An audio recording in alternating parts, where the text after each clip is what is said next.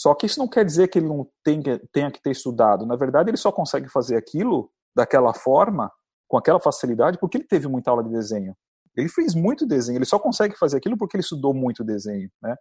Então, eu acho que isso muitas vezes é uma falha, que as pessoas vê a pessoa fazendo de um jeito, porque ela não usou desenho, acha que ele não estudou desenho, que não precisa estudar, pelo contrário, ele só consegue fazer aquilo. Na verdade, na pintura tem muito isso, né? Você precisa aprender muito bem uma coisa para não usar ela mais. Começando mais um Arte Academia Podcast, um bate-papo sobre pintura e desenho acompanhado de histórias inspiradoras.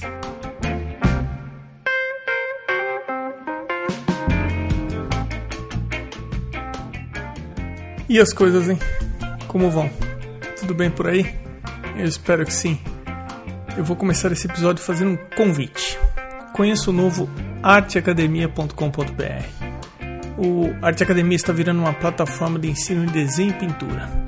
Já está disponível uma videoaula gratuita de 37 minutos sobre os 10 principais erros que, na minha opinião, os estudantes de pintura e desenho cometem mas não se trata de erros técnicos ou de fundamentos. São equívocos sobre algumas atitudes que atrapalham os estudantes de arte de uma forma geral. Também gratuito é possível baixar um novo e-book sobre a teoria das cores. Se inscreva no Arte Academia, aproveite esses materiais gratuitos, confira os cursos que estão por vir e fique sempre à vontade para enviar sugestões para emerson@arteacademia.com.br. Agora eu vou falar os endereços no Instagram de quem apoia o podcast formalmente. São eles: Irmigard Underline Desenha, Pellegrini Ivana, Ana Frevi, Fabiano Araújo Artist, Mônica Mendes Artista, Barbizon Atelier, o Artista Criativo, Sérgio Underline Fuentes Underline Ilustra, Rogers.artist, Duarte Underline Vaz Underline Mário Sérgio Freitas, Amanda underline Novaes underline Arts, Patrícia underline PV, a Flaviane Cunha e o Pedro Leão Arte com T no final. Eu agradeço também aos apoiadores anônimos do Arte Academia Podcast. Eles foram até o arteacademia.com.br, clicaram em podcast e lá clicaram em apoie o podcast. Agora vamos para o bate-papo com o dedicado Marcelo Rochá. Marcelo, seja bem-vindo ao podcast. Obrigado. Prazer estar aqui com você. E você está onde exatamente agora? Eu estou em Jersey City agora, é, mas Jersey City é basicamente uma cidade dormitório, né? Das pessoas que, que trabalham em Nova York. Inclusive, onde eu estudo, que eu vou todo dia, ou pelo menos antes da quarentena, né, eu ia todo dia, todo dia útil, para a Art Studio League, que fica em, em, Nova York. Aqui é bem pertinho, a gente tem a divisão Jersey City Nova York, basicamente dividida pelo Rio Hudson. Se a gente for generalizar, posso falar que você está em Nova York, então? É, sim. A área de Nova York, né? Então, você pode contar para o pessoal que ouve o podcast o que aconteceu na sua vida antes de você chegar em Nova York para estudar pintura? Então, a, a, a, minha história com a pintura começou com Ayrton Senna.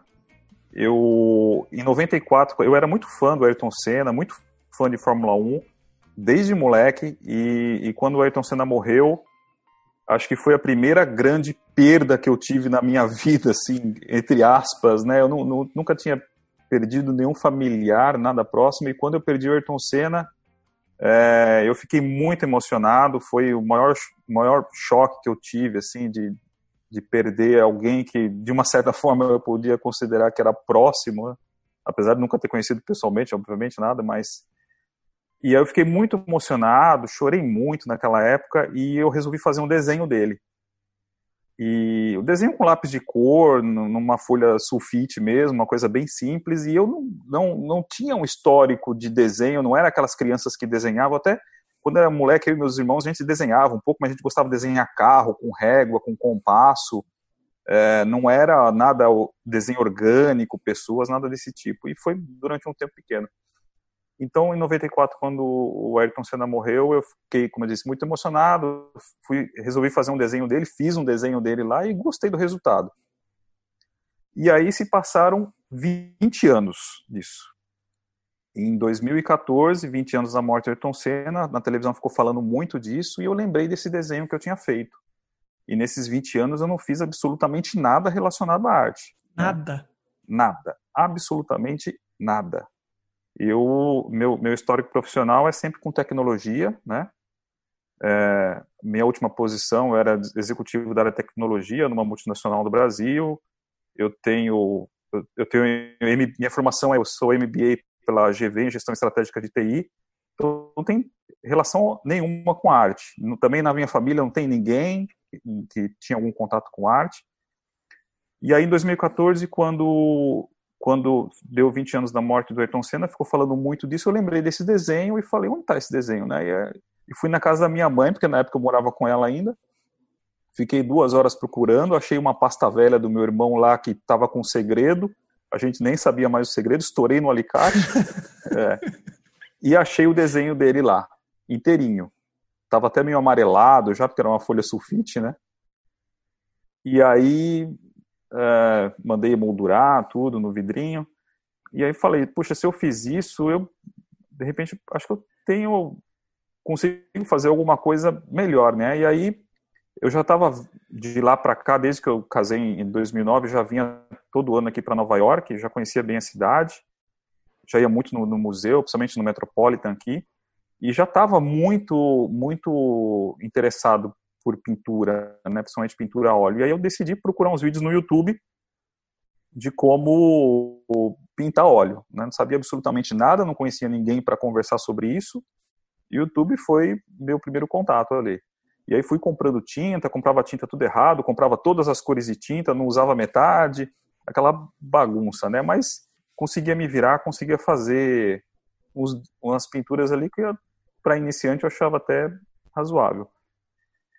Mas é, depois de uns, uns, dois anos, acho que foi em 2016 mais ou menos, eu fiquei uns dois anos pintando lá amadoramente falando, né? E aí eu decidi procurar uma escola de arte, né? Porque eu nunca é, acreditei muito nesse negócio de dom, né? De, ah, eu tenho um dom e com ele eu vou me desenvolver, vou ser autodidata. E eu sempre acreditei no estudo, né, na, na, na capacitação sobre aquele tema que você está interessado. É, inclusive, fazendo parênteses aqui, eu acho que essa é uma grande diferença entre o americano e o brasileiro, né? Porque muitas vezes falam fala uma comparação, né? Assim, ah, mas você acha que o, que o, o brasileiro dá, ou o americano dá mais valor para a arte do que o brasileiro? Eu acho que eles dão o mesmo valor, sinceramente. Eu acho que o brasileiro gosta tanto de arte quanto o americano gosta de arte. O valor artístico do negócio, né?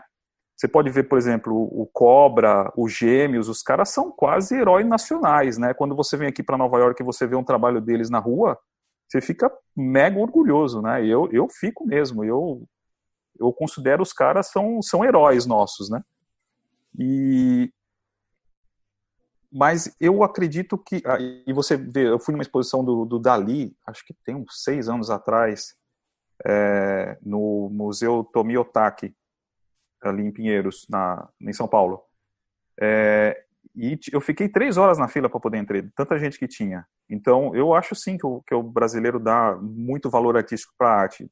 Naturalmente, dá um valor econômico financeiro menor, né? Porque tem todas as nossas questões econômicas aí de diferença entre os dois países, né?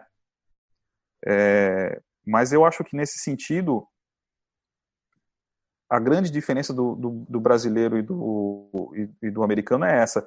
Aí o, o, brasileiro quando quer se envolver com arte, ele já, talvez até um pouco pela nossa formação, pela nossa história religiosa, né? Que vem esse negócio, ah, um, é um dom de Deus, alguma coisa assim e que aqui não tem muito. Então, é, eu acho que, que aqui se acredita mais no estudo, né?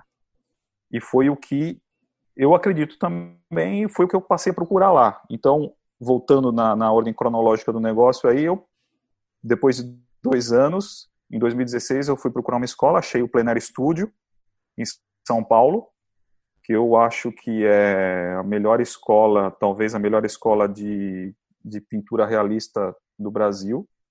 Eu sou um pouco suspeito de falar, porque eu sempre me apaixono pelas minhas escolas de arte. É, me apaixonei pelo Plenário Studio, sou apaixonado pela Art Studio League, onde estudo hoje. E aquele negócio do ambiente, né, do cheiro, da pintura a óleo, eu acho que isso cria uma relação afetiva nossa, né? Marcelo, eu queria pegar um gancho nisso que você falou, porque o que você falou é muito importante sobre buscar treinamento sério. Eu também senti isso aqui, o quanto eles valorizam o estudo, o quanto eles valorizam a formação. Sim, eu também vejo que o brasileiro valoriza bastante a arte, mas eu acho que o brasileiro busca mais ser autodidata, como ele gosta de se intitular, Exatamente. do que buscar um curso com passo a passo para você realmente aprender. Porque uma coisa é você buscar informações e ficar pegando as informações por amostras no YouTube.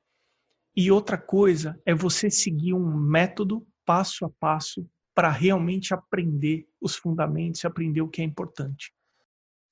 É, até porque eu acho que o autodidatismo nesse meio artístico, talvez ele está relacionado mais à, à, pintura moderna, né? Alguma coisa assim.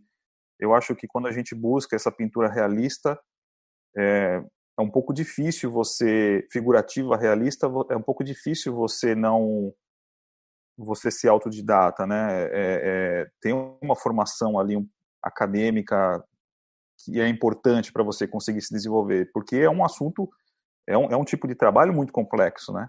Pintar um, um, um corpo humano um retrato uma paisagem alguma coisa assim de uma forma autodidata é muito complicado né para você conseguir então, é, fui, encontrei o, o, o Studio. Lá no Plenário Studio, estudei com. Tive aulas de fundamentos de pintura com o Jorge Mendes, tive aula de desenho com o Marcos Cláudio, de paisagem com o Alexandre Heider, tive aulas também com o Gilberto Geraldo, que brasileiro hoje que está na Rússia, né, que ele dá aula de desenho e pintura do estilo clássico. E e com o convívio com, com, com os professores e com a minha evolução artística, a evolução do meu trabalho, aquilo foi me envolvendo de uma forma, numa profundidade, com uma paixão tão grande que eu decidi deixar tudo, todo o meu quase 20 anos de histórico profissional de tecnologia para trás tinha um bom emprego, trabalhava numa boa empresa, estava 14 anos na mesma empresa, mas chegou um momento que eu vi que eu queria buscar alguma coisa diferente. E a gente, eu e minha esposa, a gente já vinha para cá praticamente todo ano. A gente sempre gostou muito da cidade. Aí chegou um dia lá que eu recebi um e-mail meio atravessado do meu chefe. E a hora que eu recebi aquele e-mail, eu falei: agora, eu lembro direitinho do dia, direitinho do momento. Eu falei, eu, eu no e-mail eu percebi uma certa quebra de, de, de, de, como posso dizer, de confiança, né? Mas não tenho nenhum problema com ele. A gente se encontra, ele vem para cá, a gente conversa, não tem, a gente tem uma relação boa ainda. Meu ex-chefe. E e aí eu cheguei no dia, falei com a minha esposa, falei, ó, oh, vamos, vamos embora, vamos para Nova York a gente já estava querendo vir, né? E juntou com essa questão da, da possibilidade de se desenvolver artisticamente, né, na pintura. E aí decidimos ir ouvir. E aí, da entrada no, no visto de estudante, aqui eu estou com visto com F1, né? Que é o visto de estudante. Demos entrada lá. Quando saiu o visto, ok, saí da empresa. Fiquei uns três meses lá, depois entre sair da empresa e, e vim para cá vim para cá e entrei aqui com, com visto de estudante, mas a princípio para estudar inglês. Né? Não fui para a escola. Então fiquei aí uns oito meses estudando inglês. Meu inglês não era muito bom ainda. E eu queria aperfeiçoar para poder ter aula é, de, de pintura também. E nesse meio tempo fiquei procurando as escolas, né? No Brasil eu já tinha eu já já estava pesquisando, então eu já já tinha pesquisado a Florence Academy of Art, que por sinal fica muito fica aqui em Jersey City, fica muito perto de onde eu moro, dá para ir a pé aqui. É, e a, e a princípio era a principal escola. Eu só fazendo um parênteses, a Florence tem algumas unidades espalhadas pelo mundo, né? É, são três unidades. Ela tem uma uh, tem uma unidade aqui em Nova York, tem uma na Itália e tem uma na Suécia, se não me engano, tenho certeza. E aí a Florence, a, a princípio, era a principal escola que eu estava pesquisando, mas não, lá no Brasil ainda não precisava decidir nada, então quando cheguei aqui comecei a pesquisar melhor, tem o, o é, Instituto Incaminati, que fica na Filadélfia, que também lá do que é foi criado pelo Nelson Schenck, né, que também tem um tem um, um trabalho muito interessante, também tem um estilo de pintar que eu gosto. E aí pesquisando, pesquisando, eu também encontrei a Art Studio League, que a princípio não estava no meu radar, mas quando eu fui fazer um cálculo ali de custo-benefício, eu vi que a Art Studio League era imbatível, né? Porque falando em termos em valores, né, é, eu pago mais ou menos aqui por ano para estudar, eu faço um certificate program, que é um estudo de certificação, é, eu não, a gente não tem algo, algo parecido no Brasil, mas seria quase como se fosse uma formação, é, curso superior de formação específica no Brasil, que tem aqueles cursos de dois anos, né? É, eu acho ainda mais, eu acho que ele se aproxima de um lato senso, de uma pós dependendo da cara do, do Certificate Program, porque eu conheço alguns Certificate Programs na UC San Diego. Para falar a verdade, eu fiz um Certificate Program de nove meses em Business Management com ênfase em marketing e eu precisava ter a graduação para aplicar para esse programa.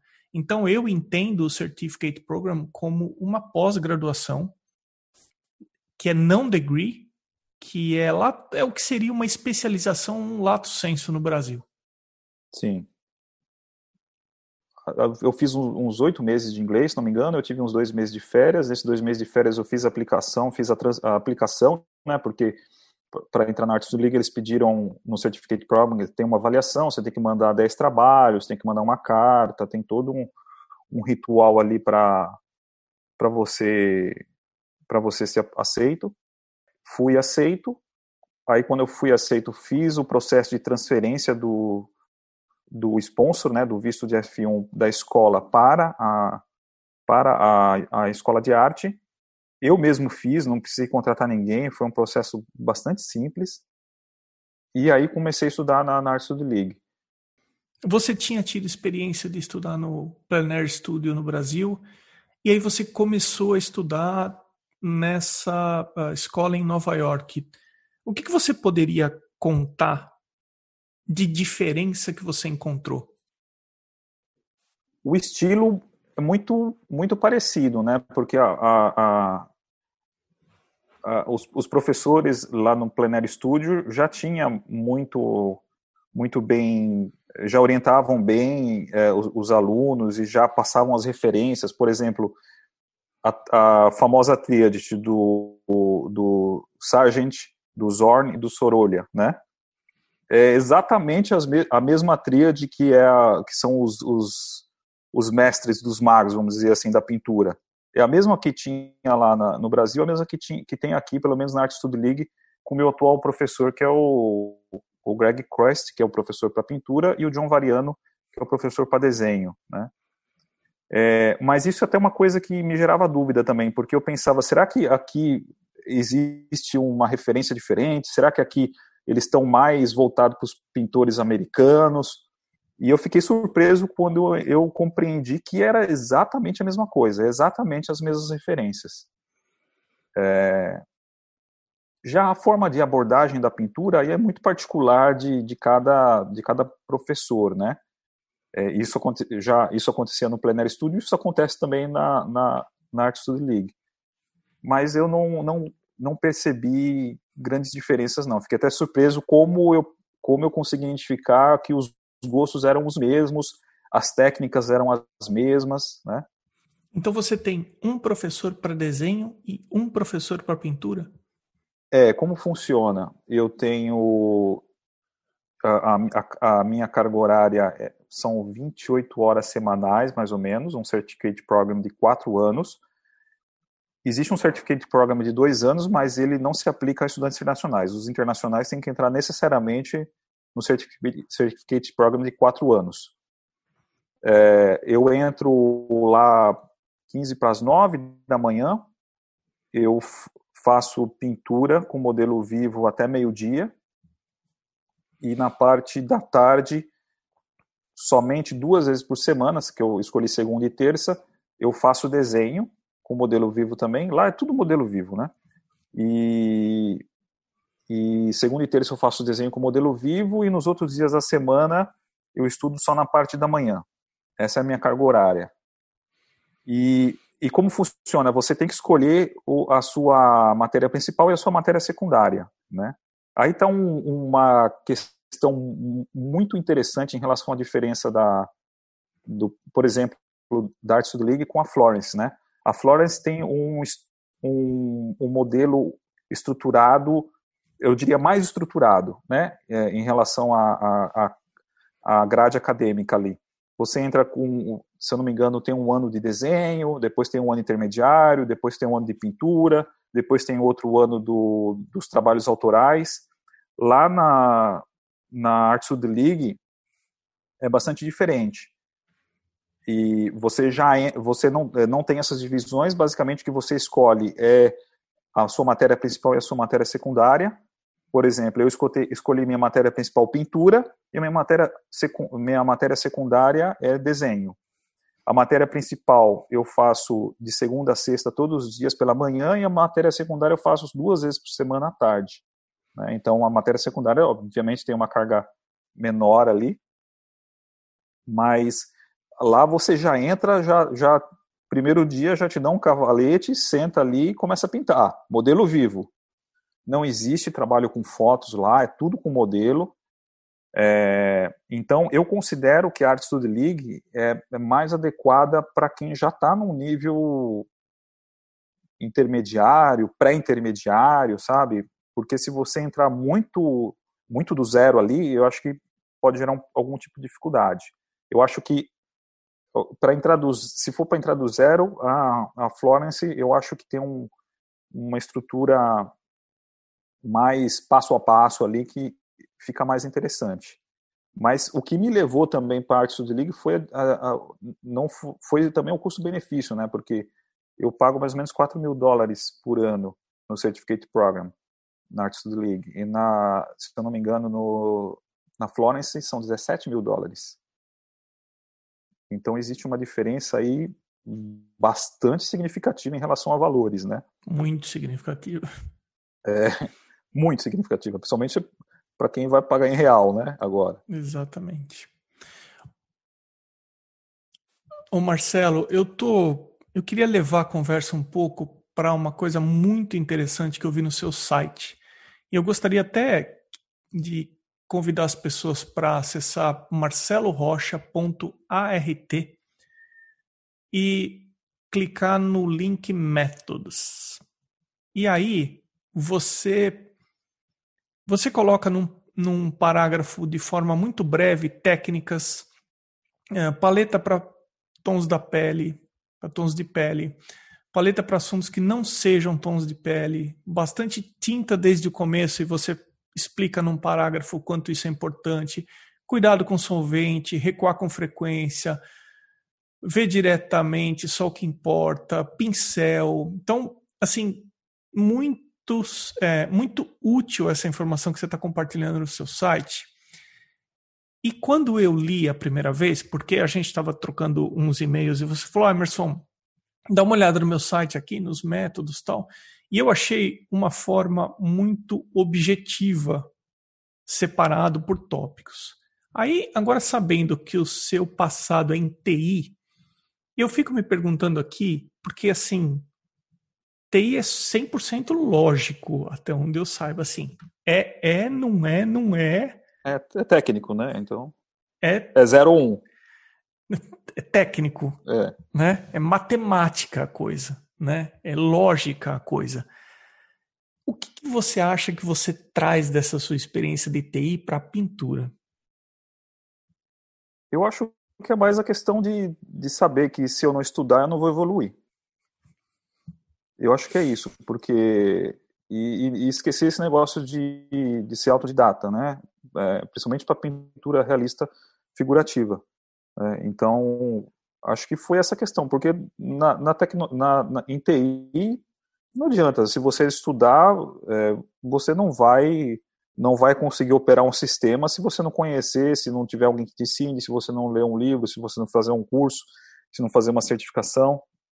É, então, eu acho que essa foi a principal questão que, que, eu, que eu trouxe dessa área, e eu acho que também, é, talvez o fato de anotar tudo que eu, que eu vou, conforme eu vou aprendendo, eu vou marcando tudo. Então, essa relação que eu, tô, que eu disponibilizei no meu site aí, é, são, eu considero os hacks, né? São todos os, os hacks que eu venho pegando com os meus professores com quem eu já estudei, com os professores que eu estudei no, no Plenário Studio, com os professores que eu estudei aqui em Nova York, o, o Greg Croist, que, para quem não conhece o Greg Croist, ele é meio que o herdeiro da cadeira do David Leffel ali na, na Art Studio League. O David Leffel, talvez um dos principais pintores é, retratistas americanos vivos, né? Ele era professor da Art Studio League. E o Greg Croist meio que assumiu a cadeira ali. Ele tem um estilo muito parecido de pintar do David Leffel, né? E, e foi um, um, dos motivos que me levou a, a, a, a também buscar a do League, porque, inclusive, nesse, nesse site métodos, nesse, nessa página dos métodos, no final, na, quase no, no final dela, tem o link para os vídeos, que são os vídeos que são vídeos gratuitos do, do YouTube e que e que eu, são os que eu mais gosto, né? Que eu gosto de usar para me inspirar muitas vezes quando eu estou precisando de algum tipo de motivação para pintar. E tem um vídeo ali que é do Greg Cross, que ele está dando uma aula no, no Plenário Studio, no, no Art Studio League, e que foi um dos vídeos que me fez escolher ele como professor, porque a gente estava tava falando lá do, do, do Plenário Studio, do, da Art Studio League, e aí também está uma grande diferença da Art Studio League com outras escolas, né? Lá você escolhe o seu professor. Então, mesmo no Certificate Program. Então, você tem um catálogo todo mês, todo semestre, e ali está tá falando o, o, os professores, os horários das aulas e que matéria que ele está dando, né? É pintura, é escultura. Também tem escultura na, na Arts the League. E, e no, na, como matéria secundária, em algum momento eu vou escolher essa, essa escultura, porque, esse, essa matéria de escultura, porque eu também quero, quero aprender um pouquinho disso aí. No meio dessa sua última fala aqui, você comentou sobre quando eu estou buscando alguma motivação para pintar. Então, eu queria pegar um gancho nisso aí e perguntar para você o que tem te motivado, que tipo de tema você gosta de pintar, o que, que você tem ido atrás ultimamente? Eu gosto de pintar cachorros. E eu não sei explicar muito bem por quê. Talvez porque eu amo, talvez porque eu sempre tive, Inclusive, eu tenho um Fox Paulistinha aqui comigo, que veio do Brasil com a gente. Tá aqui, é, tá. E a gente estava até conversando antes de começar a gravar, que ele estava latindo. É, e é. você falou, bom, vamos ver se a gente consegue fazer com que ele não lata durante a é. Até agora Por ele está quietinho, não está tá escutando quietinho. a gente. É. Mas até comentei, né? Pintor de cachorro tem que ter cachorro, né? Então, Exato. nesse quesito, eu estou atendendo. E eu gosto de pintar cachorro. E por que, que eu gosto de pintar cachorro? Porque talvez diferente do, do retrato humano, ele tem mais variações de, de cores, de, de texturas, de pelos, né? Então, é, eu acho que, que nesse sentido ele passa, às vezes, até a ser mais interessante. Mas eu gosto de pintar retratos no geral, mas os meus, os meus temas principais são cachorros e plein air. Eu adoro fazer plein air, foi uma coisa que eu aprendi lá com, no Plein Air Studio, lá no Brasil. É, inclusive no meu Instagram, os, os meus tops de, de curtidas, de comentários, de visualizações são os plenares. É, que eu faço, eu faço um, um, estilo que eu combino a, a pintura depois que ela está pronta com o fundo, né? Então quase que você não percebe que tem uma pintura ali, né? Então ela fica algumas pessoas falam, ah, comentar, parece que tem um, um vidro aí, parece que né, as pessoas não entendem. Então dá um efeito visual interessante e vários desses vídeos aí acabaram viralizando, né? Mas eu gosto de muito de fazer plenar também. E se a gente levar a conversa para as dificuldades que você vem encontrando hoje em dia, aonde que você acha que você tem que investir mais estudos, já que eu percebi que você gosta bastante de estudar? Onde é que tem sido um desafio para você hoje em dia? Ah, o desafio maior foi com o modelo vivo, né? Porque no Plenário Studio a gente tinha algumas algumas sessões de modelo vivo, mas eram bastante eventuais, né? Aqui na, na Art Studio League, o trabalho de modelos deles é um negócio impressionante. Eu acho que, por exemplo, numa, no começo da semana pela manhã, deve ter uns 15 modelos pousando ao mesmo tempo ali, em, sei lá, 20 salas de aula que existem na, na Art League. Então, na minha classe, por exemplo, eu tenho, a gente tem dois modelos pousando ao mesmo tempo, com poses diferentes, um em cada extremidade da sala, né? Todas as aulas são com modelo vivo, as aulas de, de pintura e as aulas de desenho. Uh, as aulas de desenho são com modelos tão nus, né? Não tem um palco e normalmente eles estão de pé porque no desenho, o desenho começa, minha aula de desenho é com o John Variano, tá? Meu professor de desenho. E as aulas de desenho começam com poses de um minuto, então ele faz essas poses bem rápidas, porque ele entende que a gente vai conseguir mais fazer os traços mais rápidos e conseguir pegar mais a, o movimento do, do, do modelo, né? É, e depois a gente passa de pose de um minuto para cinco minutos, para 15 minutos e para 30 minutos. Às vezes tem a, a, a, o modelo do lado, ela às vezes tem uma pose longa ali que fica até duas horas também, para trabalhos mais longos, né? Mas o, o, meu, a minha dificuldade inicial que você perguntou foi mais essa, e que eu venho me desenvolvendo mais, foi essa mais com, com, com modelos, principalmente no figurativo, né? Não só no retrato, mas no figurativo que eu não, não tinha muita experiência ainda com isso. E, e quando você entra numa sala da Art Studio League, por exemplo, no, no Penthouse lá, que eles chamam, que é o último andar, é uma sala que tem mais de 100 anos, que passa, ali passaram artistas como Norman Rockwell, Jason Pollock, Mark Hofko, que são que estudaram ou deram aula no, no, naquela naquele, naquela escola e você vê um, uma pose de um modelo nu, e os modelos lá são muito profissionais, é impressionante.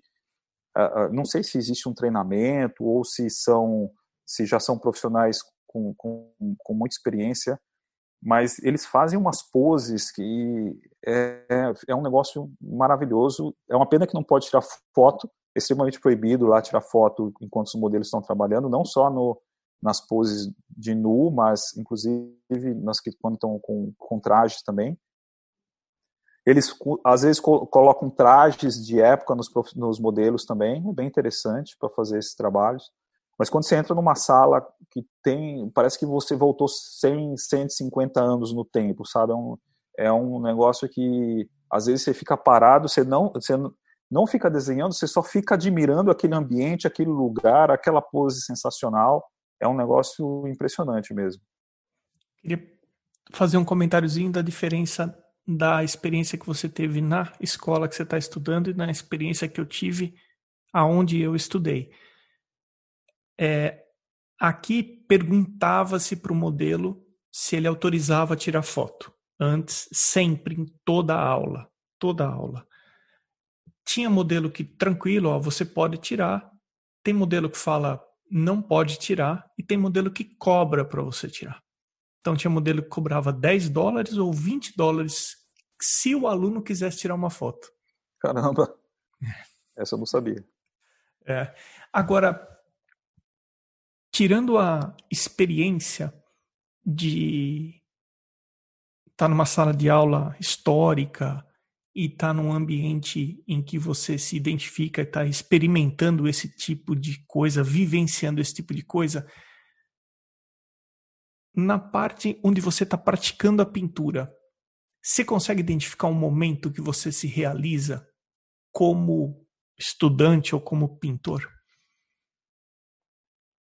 Ah, é no momento que, por exemplo, se eu estou fazendo um retrato, é no momento que eu vejo que aquilo ficou é, do jeito que eu queria, ficou parecido com a referência, né?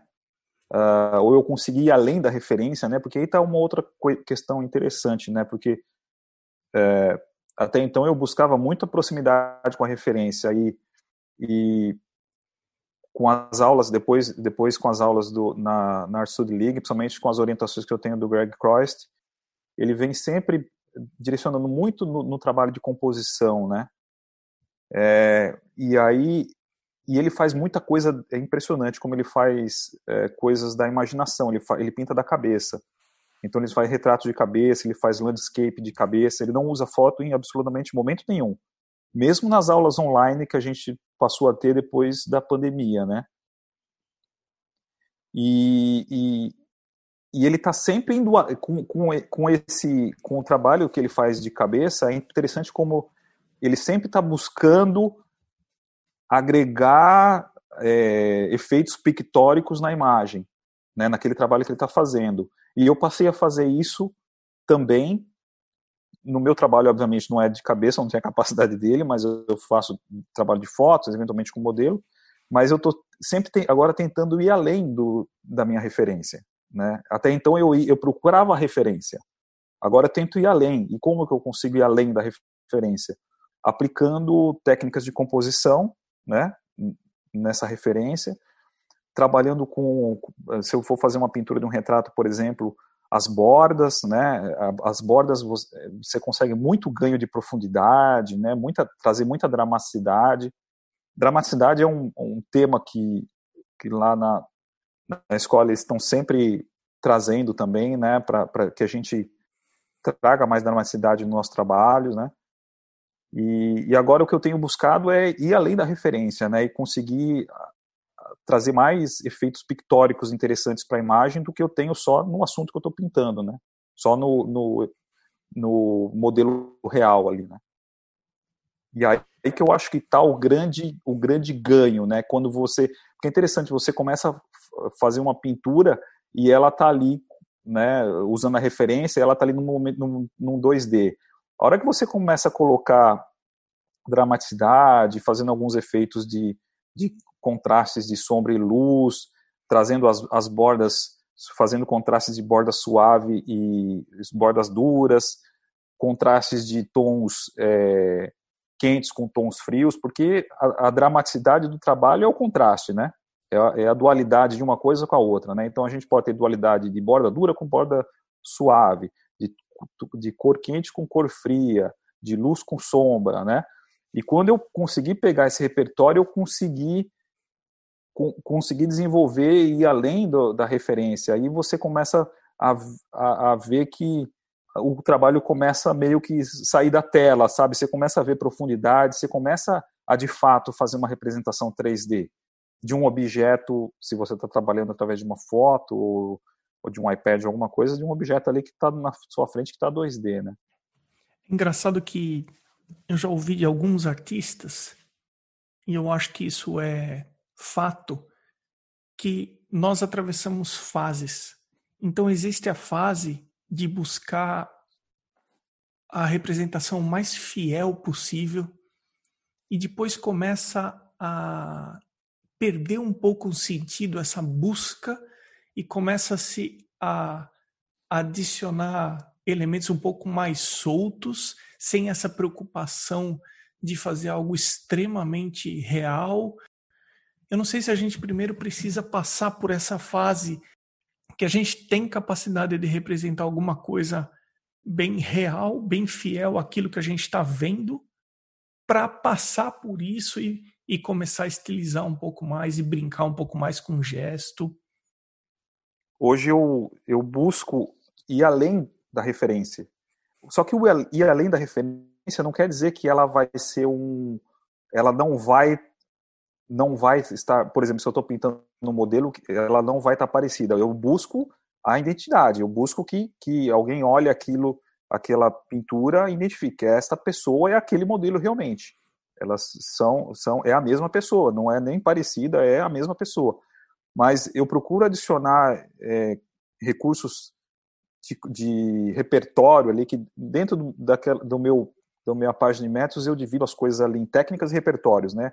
Porque dentro desse desse mundo eu comecei a identificar e categorizar as coisas nessa, nesses dois âmbitos, né? O âmbito técnico, que é basicamente é, que tinta que eu vou usar, como eu vou usar tinta, quais são os melhores pincéis, como é que eu vou aplicar essa tinta para fazer esse efeito. E outra técnica do repertório, né? É outra técnica não, e outro, outro ambiente é o ambiente do repertório. E aí no repertório é onde você vai além, né? Não é na técnica você você você pinta o que você está vendo. No repertório você consegue adicionar elementos no que você está vendo para deixar ele pictoricamente mais interessante. E aí entram modelos, entram referências de, de composição, é, entram referências de você, entram capacidades de você é, tra trabalhar com, com, com, dualidades de, como eu disse, de luz e sombra, quente e frio, entram é, fatores de trabalhar com, com bordas duras e suaves e você exagerar nessa, nessas bordas e aí você começa a torcer a imagem, né? A imagem, como eu disse, ela começa a sair da tela e virar um, um 3D mesmo. Então, essa é o mundo que eu chamo dos métodos, né? E que eu venho hackeando com todos os professores que eu estudei e está naquela, naquela página lá. Por isso que é tão importante experimentar, porque quanto mais a gente experimentar, maior é o nosso repertório. Exatamente. Uma coisa é dominar a técnica, mas você precisa explorar para aumentar esse repertório e poder aplicar quando você acha que tem sentido, né? É, mas aí aí tá um, tá um outro fator interessante também, porque porque às vezes num dos vídeos que eu publiquei na minha página lá que eu falo do que eu que a referência que eu, o vídeo que eu ouvi do Greg Cross e por que, eu escolhi ele como professor, né? ele trabalha de uma forma solta, né? É, é inclusive a, é a escola do, do David Leffel e dele também que eles não procuram, eles não, eles não fazem o desenho do, se for trabalhar com retrato, por exemplo, eles não fazem aquele desenho todo é, detalhado da, do, do, do, modelo antes de pintar. Eles trabalham mais com, com os volumes, né? Então, usam muito poucas, poucas linhas, né? trabalham com os volumes, inclusive é o jeito que eu desenho hoje quando eu vou pintar, né? Me ajuda muito, eu acho muito mais fácil do que faz, trabalhar com linhas, né? Porque quando você trabalha com o volume, você tem mais capacidade de, de tirar a borda dele ou de ampliar a, a, extremidade dele do que se você trabalhar com linha que você tem que apagar a linha e fazer uma nova linha. Então, quando eu vou fazer a, a, a pintura, quando eu vou fazer a parte do, do desenho, vamos dizer assim, né, da, da pintura, eu faço essa, esses volumes com, com um pincel grande e, e papel, né? O, papel, o pano eu uso para tirar algumas, para cortar algumas extremidades quando eu acho necessário. Mas isso não quer dizer que você não tem que ter desenho, né? Por exemplo, o Greg Cross, ele tem aula, ele dá aula de desenho, ele é muito bom de desenho, mas ele não usa desenho, ele não usa o desenho no seu jeito, na sua forma tradicional, para abordar o início da pintura. Ele trabalha com os volumes. Só que isso não quer dizer que ele não tenha, tenha que ter estudado. Na verdade, ele só consegue fazer aquilo daquela forma, com aquela facilidade, porque ele teve muita aula de desenho. Então, eu acho que, que na, na, nesse, na pintura existe muito isso. As pessoas não vê o cara desenhando e já vai abordando, já é, muitas vezes já vai entrando com cores direto, com volumes, e aí a imagem começa a aparecer, não quer dizer que ele não tem desenho. Ele fez muito desenho, ele só consegue fazer aquilo porque ele estudou muito desenho, né?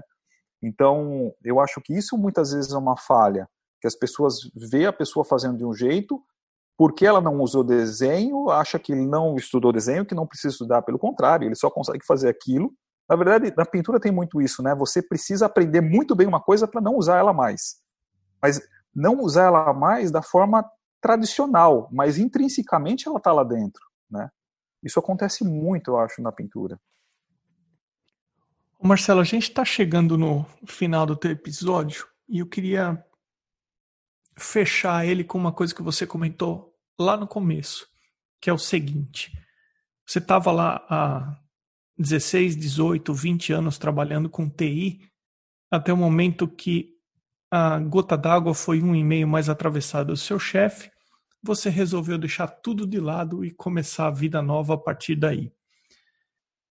Tem gente que ouve o podcast que está há 10, 15 ou até mais tempo e volta e meia recebe também um e-mail atravessado do chefe, mas não fez essa transição de buscar, por exemplo, o que você buscou. O que, que você falaria para as pessoas que ainda não deram esse passo? eu acho que só dá esse passo se você ama isso. Se, se o passo for na direção da pintura, do desenho ou de alguma coisa artística, eu diria só faça isso se você ama. Gostar não serve. Eu acho que gostar é pouco. Eu acho que você tem, que amar, mas tem que amar de se emocionar. É aquela coisa de quando você entra no museu, vê um quadro de alguém que você gosta e você, a lágrima corre é nesse nível que eu acho que, que a coisa tem que acontecer para você é, fazer uma mudança tão drástica nesse sentido. Isso aconteceu comigo, acontece comigo, né? Eu eu amo e quando eu descobri a pintura me, me trouxe um, um às vezes eu, ve, eu vejo que você pergunta para a pessoa a, palavra, né, que que que vincula ela a, a, o que, que é a pintura, o que, que é o desenho, para mim é liberdade, né? Depois que eu que eu comecei a, a que, eu, que eu comecei a pintar, que eu descobri a pintura, eu a palavra para mim é liberdade. Eu, eu descobri uma liberdade, uma uma possibilidade tão grande de fazer o que eu quero, de me inspirar no, no artista que eu quiser, de pintar o que eu quiser, e de sempre estar tá pensando em alguma coisa. Às vezes está dormindo, fala assim: ah, amanhã eu vou em vez de fazer assim, eu vou fazer assado, sabe? Essa liberdade de você atuar do jeito que eu quero, não que eu me sentia preso quando eu trabalhava, eu gostava, tinha um bom trabalho, tinha uma, em muitos momentos um bom, uma boa relação com, com, com, os meus superiores, ganhava bem, mas não sentia preso, mas, é, mas a pintura me trouxe um, um, uma liberdade que eu não conhecia. E eu acho que, que se alguém quer dar uma uma guinada tão drástica como eu aconteci, como eu fiz, eu acho que se você ama, mas ama de de paixão mesmo, você fica emocionado com aquilo que você faz, você entende que eu pinto de segunda a segunda. Domingo para mim não é descanso, né? É, é, é, domingo para mim é, é, é, eu fico pintando porque para mim é prazeroso. Então eu estudo de segunda a, a sexta na, na Art Studio League e final de semana eu vou pintar muito. Antes da pandemia fazia os meus plein air, saía, ia pintar em Nova York, adoro pintar na rua em Nova York. E porque quando você ama de paixão mesmo, você vai estar tá com uma dedicação naquilo que você vai você vai fazer aquilo 20 horas, 15 horas por dia, todo dia da semana, e aí com uma carga horária tão grande em cima de um negócio, em algum momento você vai ficar bom, né? E como que as pessoas podem conferir o seu trabalho, redes sociais, o seu site? O meu site é www.marcelorocha.art e o meu Instagram é, é Arte Rocha, Arte com Temudo, tudo junto. Marcelo, como é o nome do Fox Paulistinha que se comportou muito bem durante a entrevista. Eu tô impressionado, viu? Tá, tá super comportado ali. Inclusive... Eu acho que ele merece um petisco depois da entrevista é, aqui, viu? Eu ia falar que ele, um quadro ele não merece porque ele já tem. Então, já pintei ele. É Shake. O Shake. É. Então, acho que o Shake merece uma recompensa porque antes da gente começar a gravar ele estava ali latindo, mas, pô, sensacional. E por que Shake? Porque aqui Shake é mesh, né? Aí as pessoas falam, qual que é o nome dele? Eu falo Shake. O quê? Shake. Shake, shake, shake. E o Shake era o jogador do Corinthians há muito tempo atrás. Minha mãe é corintiana, ela quis dar o nome do cachorro. Ô Marcelo, é, obrigado aí de você separar um, um tempo para fazer entrevista. Uh, desejo sorte para você na conclusão do seu curso aí e obrigado pelo seu tempo. Eu que agradeço, foi um prazer. Esse foi o episódio 58 com o Marcelo Rocha. Eu sou Emerson Ferrandini, obrigado pela companhia e até o próximo episódio do Arte Academia Podcast.